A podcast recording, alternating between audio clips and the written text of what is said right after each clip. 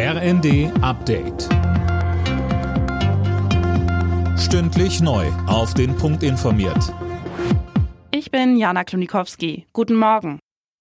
Die EU-Kommission will heute ihre Empfehlung zum Kandidatenstatus der Ukraine abgeben. Deutschland, Frankreich, Italien und Rumänien machen sich für einen sofortigen Kandidatenstatus stark.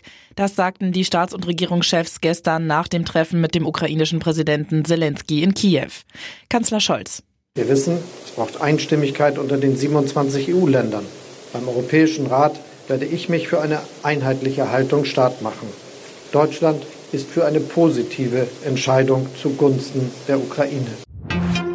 Bei der Opposition stößt Scholz Besuch in der Ukraine auf Kritik. Der Unionsfraktionsvorsitzende Wadefuhl zeigte sich in der Zeitung Welt enttäuscht darüber, dass es keine klare Zusage zu unmittelbaren Lieferungen schwerer Waffen gegeben habe. Angesichts der gedrosselten Gaslieferungen aus Russland schließt Bundeswirtschaftsminister Habeck gesetzliche Maßnahmen zum Energiesparen nicht aus. Derzeit seien die Speicher zu 56 Prozent und damit überdurchschnittlich gut gefüllt, so Habeck in der ARD. Aber wir können nicht mit 56 Prozent Speicher in den Winter gehen. Da müssen die voll sein. Sonst sind wir wirklich im Offenen. Das heißt, wir werden jetzt sehr genau analysieren und uns das anschauen, wie sich der Gasmarkt entwickelt.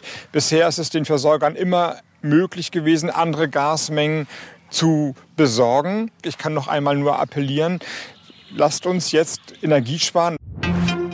Die Menschen in Frankreich und Spanien leiden weiter unter der aktuellen Hitzewelle. Für die Franzosen ist es die früheste Hitzeperiode in einem Jahr seit Beginn der Wetteraufzeichnungen. In Spanien sind inzwischen einige Waldgebiete in Brand geraten. Alle Nachrichten auf rnd.de